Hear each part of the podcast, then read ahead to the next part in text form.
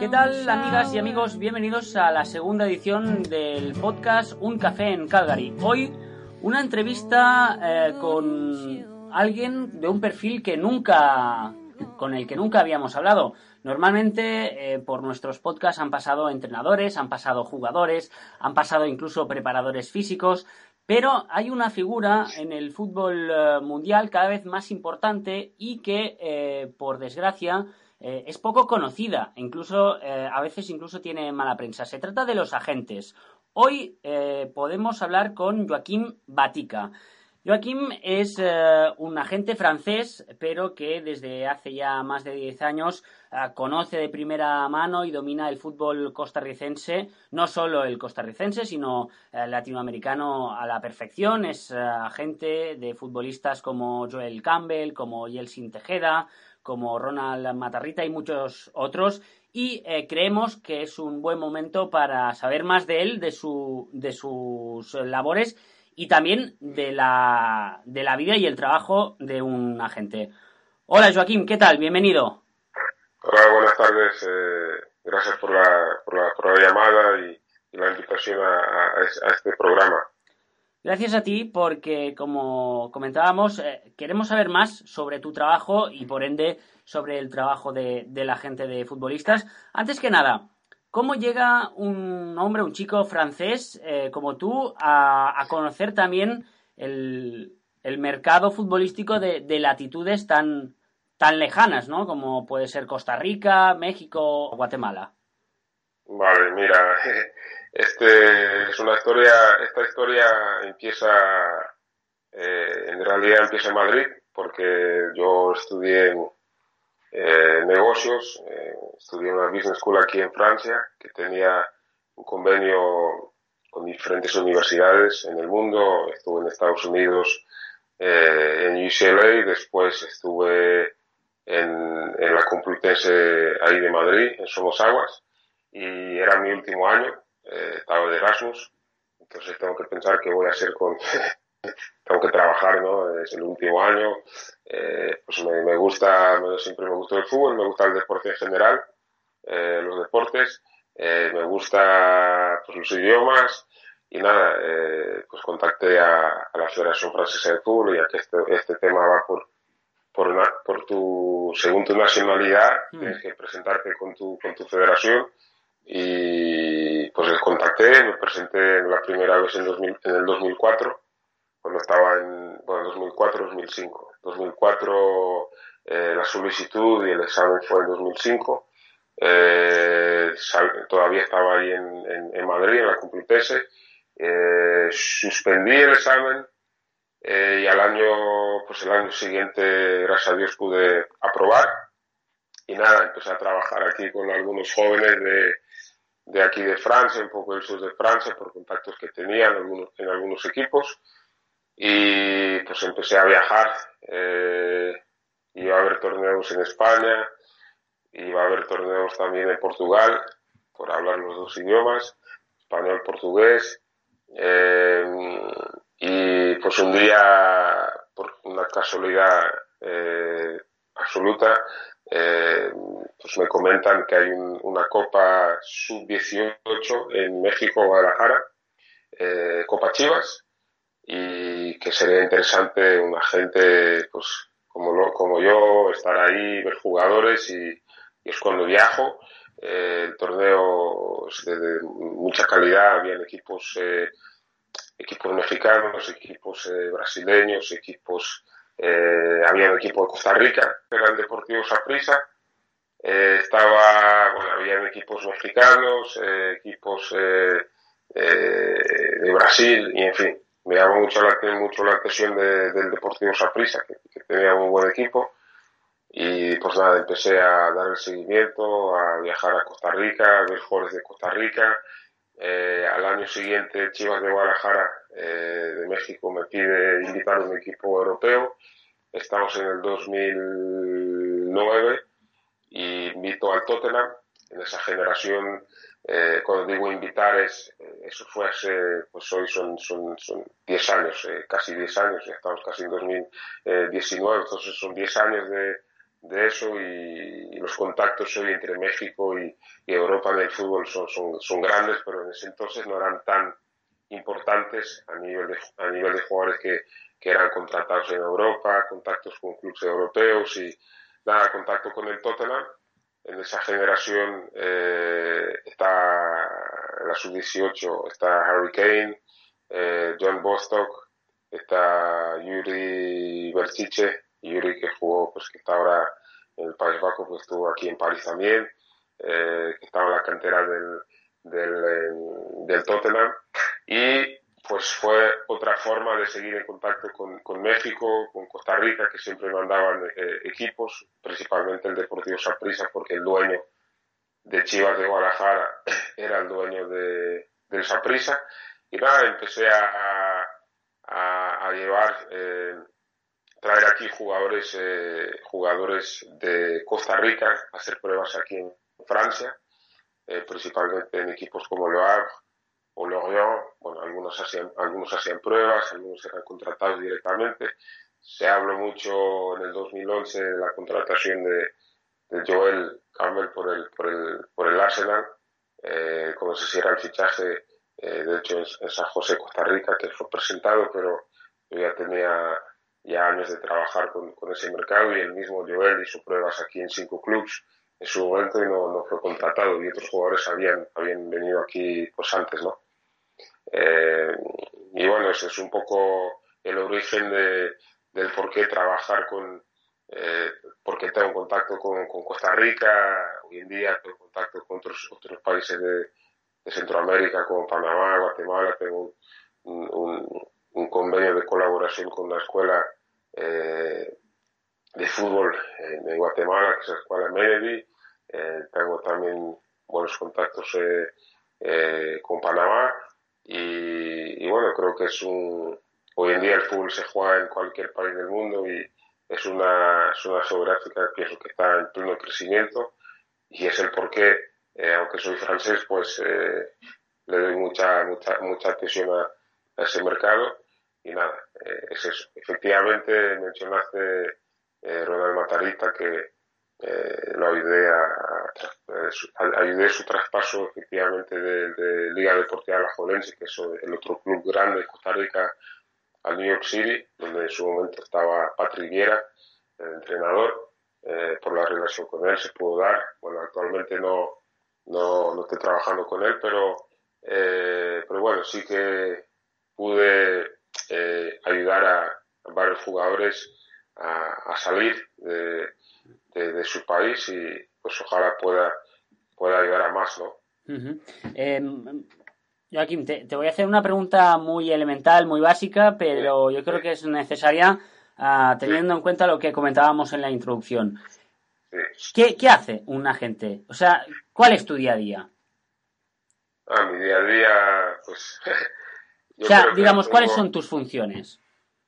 Mis funciones, mis funciones son la función principal es eh, analizar contratos.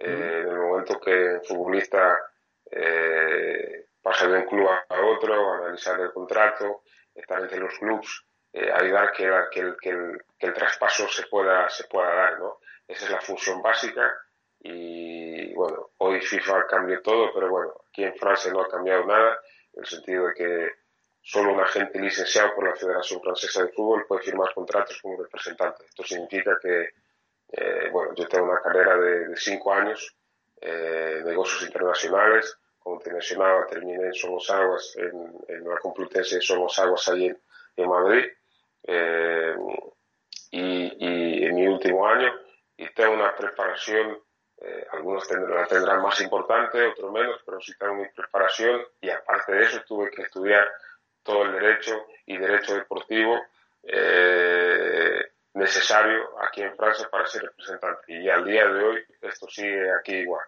aunque fuera de Francia puede ser diferente. Eh, y, bueno, eso es la función, digamos, principal, principal en el papel, pero en el día a día eh, tienes que hablar con el jugador porque se siente mal, porque discutió con su novia, eh, porque discutió con el míster, porque no son solamente temas de que el club te pagó, no te pagó, cómo está el contrato, si te está cumpliendo esto o esto. El día a día el futbolista te necesita en las 24 horas y todos los futbolistas tienen emergencias. y cuando te contactan son siempre emergencias, pero bueno, es mi trabajo, me gusta, tienes que estar a,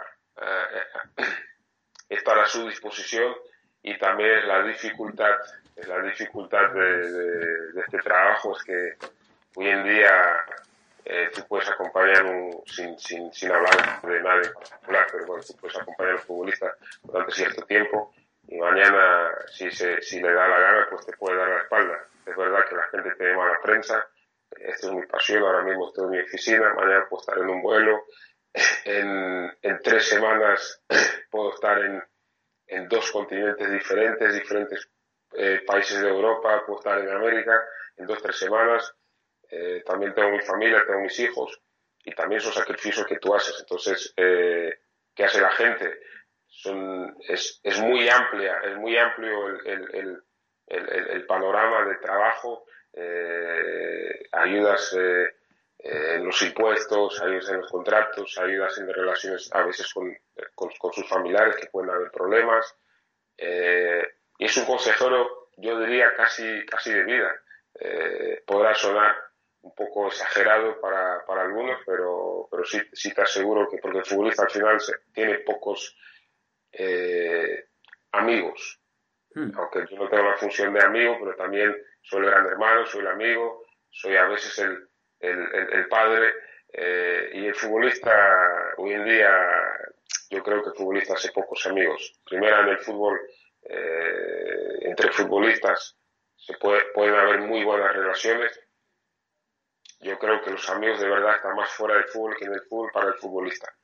Es una opinión personal, aunque puedas tener una conexión, una química muy buena con un compañero, eh, tus amigos, amigos, amigos de toda la vida normalmente están, pueden estar en el fútbol, pero muchos pueden estar fuera, fuera del fútbol. Y cuando vas creciendo como jugador, tú no confías eh, mucho en, las personas que vas conociendo y es importante que tengas esa figura cercana a ti, que te entiende, que vive tu, día a día y que te puede, que te, que te pueda aconsejar, ¿no?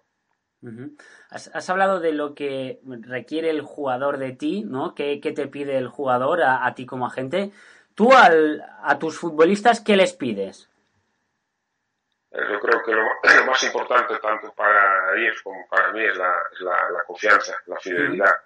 Yo creo que esto es fundamental. Es decir, que, eh, que sea un futbolista eh, honesto y, y, perdón, futbolista, que sea una persona honesta y que tenga su fidelidad porque sin eso, sin eso no, se, no se puede hacer nada. Yo sé que cuando empiezo a a trabajar con un futbolista siempre estoy al 100% y pues necesito también que, que él esté al 100% conmigo. Yo creo que es la es, es, es, es, es básico, es, es, el, es fundamental para, para poder trabajar bien. ¿no? Hemos hablado de la relación entre tú y los futbolistas, luego está la relación entre la gente y los clubes. Me decías antes de empezar la entrevista eh, que que lo, lo, que tenéis los agentes es que muchas veces al futbolista todo el mundo les sonríe, ¿no? Pero quien, como decimos en España, quien se tiene que partir la cara muchas veces, eh, en este caso con los clubes, sois vosotros. Sí, es verdad, es verdad, es verdad, porque eh, ¿cuál es la pregunta? ¿Cómo, ¿Cómo son las relaciones entre clubes? Sí. sí.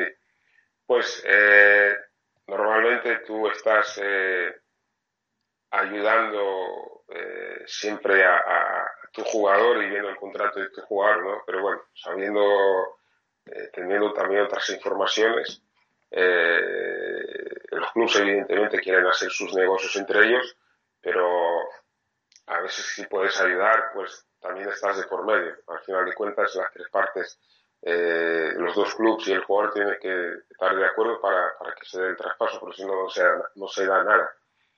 Entonces, también estás un poco, un poco de por medio de eso. aunque menos, a no ser que ya trabajes simplemente en el traspaso y no como agente del futbolista. Ya, ya, ya.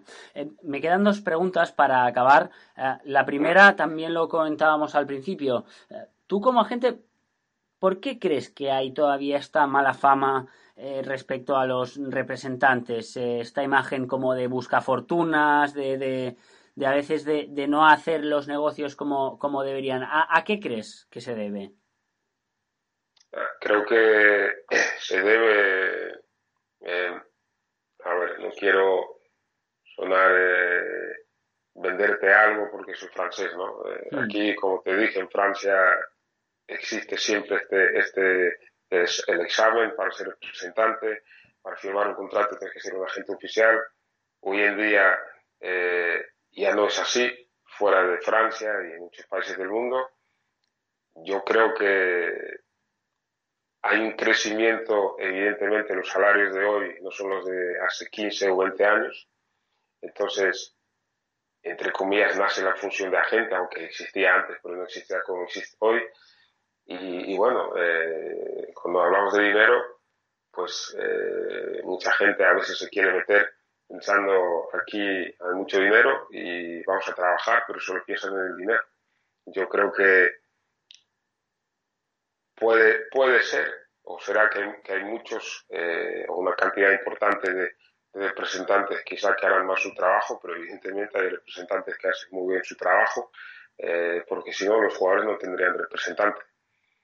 Esto es lo que, lo que te puedo, lo que te puedo decir, ¿no? Y, bueno, yo trato de hacerlo de la mejor forma posible y, nada, no, no, no, no, puedo hablar por otros, pero la mala fama, desafortunadamente, no se puede hacer nada contra eso, simplemente puedo defender lo que, lo que yo hago y la forma en la cual yo, yo como, como hago mis cosas, ¿no? Me imagino que tiene que ver con, con la educación, con la personalidad eh, que cada persona, cada persona tiene. Yo soy una persona que le da muchísima importancia a las relaciones humanas y, bueno, lo demás viene y bienvenido, pero pienso que esto es, es fundamental. Y ya para acabar, me queda una pregunta eh, te quería preguntar por, el, por las estructuras de dirección deportiva de España. Te lo digo porque parece, o al menos esto es lo que vendemos aquí en España, que, en el fútbol español en los últimos años ha habido un crecimiento, un sprint en cuanto a las direcciones y en las estructuras de, secretarías técnicas de, los clubes españoles. Eh, ¿Tú esto desde fuera, tratando con algunos clubes, lo has podido ver? ¿Crees que en España eh, se está profesionalizando más esta, esta relación? A ver, en España participé en el traspaso, bueno, la sesión de Joel Campbell a, a, Villarreal, mm. dos sesiones al Betis, la primera eh, cuando, bueno, cuando llegó a Europa después de Francia, eh, Arsenal lo presta a, Lorient, después lo presta al Betis y el año pasado eh, fue prestado otra vez en el Betis. Participé también en el traspaso de Sergio Borges a, a La Coruña. Eh, bueno, he observado eh, algunas cosas. España es a nivel de fútbol es, de lo mejor que hay en, en Europa y en el mundo. Eh, y por consecuencia, pues yo pienso que las direcciones deportivas están bien estructuradas. Yo las veo bien estructuradas. Normalmente siempre tienes un director deportivo, eh, tienes los scouts, tienes personas que trabajan con director deportivo, evidentemente está el presidente.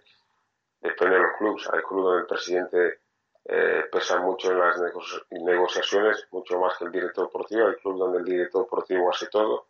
Eh, pero bueno, yo evidentemente que veo muy bien estructurado el fútbol español en ese en ese, en ese aspecto. Sí, te lo preguntaba porque al menos en los últimos años parece que aquí los clubes españoles han hecho bandera precisamente de eso, ¿no? De que eh, igual en otros países todavía pues es solo el presidente el que se encarga de fichar a jugadores que le gustan o, o porque tiene alguien que de confianza que le dice que fiche a, tal o, a tal otro. En cambio parece eh, que en España eh, bueno, pues eh, se ha tejido toda una red más extensa en cuanto a lo que comentabas tú, en cuanto a scouting, en cuanto a secretaría técnica, directores deportivos, y era un poco para si, si estabas de acuerdo, si nos podías constatar tú esto que, has tratado, o si igual puede ser que le hayamos dado más prensa de la que, de la que igual tiene. No, no, yo creo que sí, estáis muy bien organizados y desafortunadamente creo que Francia tiene un ejemplo, eh, es el ejemplo eh, con letras mayúsculas de, eso, que es el, el, que un futbolista como Antoine Griezmann no, no, pudiera entrar aquí en un club profesional y al final la Real Sociedad lo pudo, lo pudo contratar. Por cierto, eh, mando aquí un saludo al presidente Joaquín, que conozco personalmente, creo que trabajan muy bien. Eh, en su momento pudimos negociar de jugadores, no, no, se dieron, pero eh, eso es el ejemplo, creo que, del éxito y de, que sí funcionan bien las direcciones deportivas, aunque entró para la cantera de la Real Sociedad. Hoy es uno de los mejores futbolistas eh, del mundo, es campeón del mundo, y aquí no pudo, no pudo entrar en un equipo. Entonces algo, algo, algo, algo se hizo mal, ¿no? Eh, pues no. Sí, sí, sí, sin duda. Está esta red de, muchos eh, clubes españoles. Por cierto, sí, que se me olvidaba, eh, he visto por ahí también que eh, te hicieron un, documental, ¿puede ser? Sí, sí, es verdad que el año, pues, el año pasado un, productor costarricense me contacta diciéndome que, que nada, que me interesa hacer un, documental sobre mi trabajo con futbolistas de Costa Rica, llevándolos a Europa. La verdad es que al principio me, extrañó un poco la, la idea y nada, eh, cuando lo conocí, una persona muy profesional y, y se grabó el documental eh, en Costa Rica, un viaje que hice con scout del Paris Saint-Germain, otro viaje con el presidente del Sporting de Portugal, aquí en Francia, mi día a día en Francia, París. Eh, él fue a, a, España, a visitar a Celso Borges, por el tema que estuve involucrado ese momento de trabajar con él y, y traspaso a La Coruña. Eh, Joel Campbell está en el Sporting eh, jugando eh, seguido. Eh, tenía a Jens Tejeda jugando en Lausanne, en Suiza. Johan Ruiz está jugando en Estrella Roja de Belgrado. Y todos esos países fueron, eh, eh, todos esos lugares fueron, los visitamos con el productor eh, la, cámara. También un, chico de Costa Rica de 15 años que vino aquí a, entrenar, no a prueba porque no puede firmar hasta que tenga 18 años en, en. Ese equipo está hoy mismo en, ahora mismo en segunda división y nada, él pudo, eh, ese documental salió en, en cines ahí de, Costa Rica y pues ganamos un premio en Nueva York en un festival de cine, en el Chelsea, Chelsea Film Festival Así que, bueno, fue, una experiencia interesante, una experiencia interesante. Muy bien, pues eh, Joaquín Batica, eh, muchísimas gracias por, por ayudarnos a, darle un poco de luz a, esta figura del, de la gente y te, agradecemos tu tiempo y toda la suerte del mundo en, en, lo, que te, en lo que te espera. Vale, vale, gracias a, gracias a ustedes por la, por la llamada y contento de, de poder participar en, en, su programa. Un abrazo.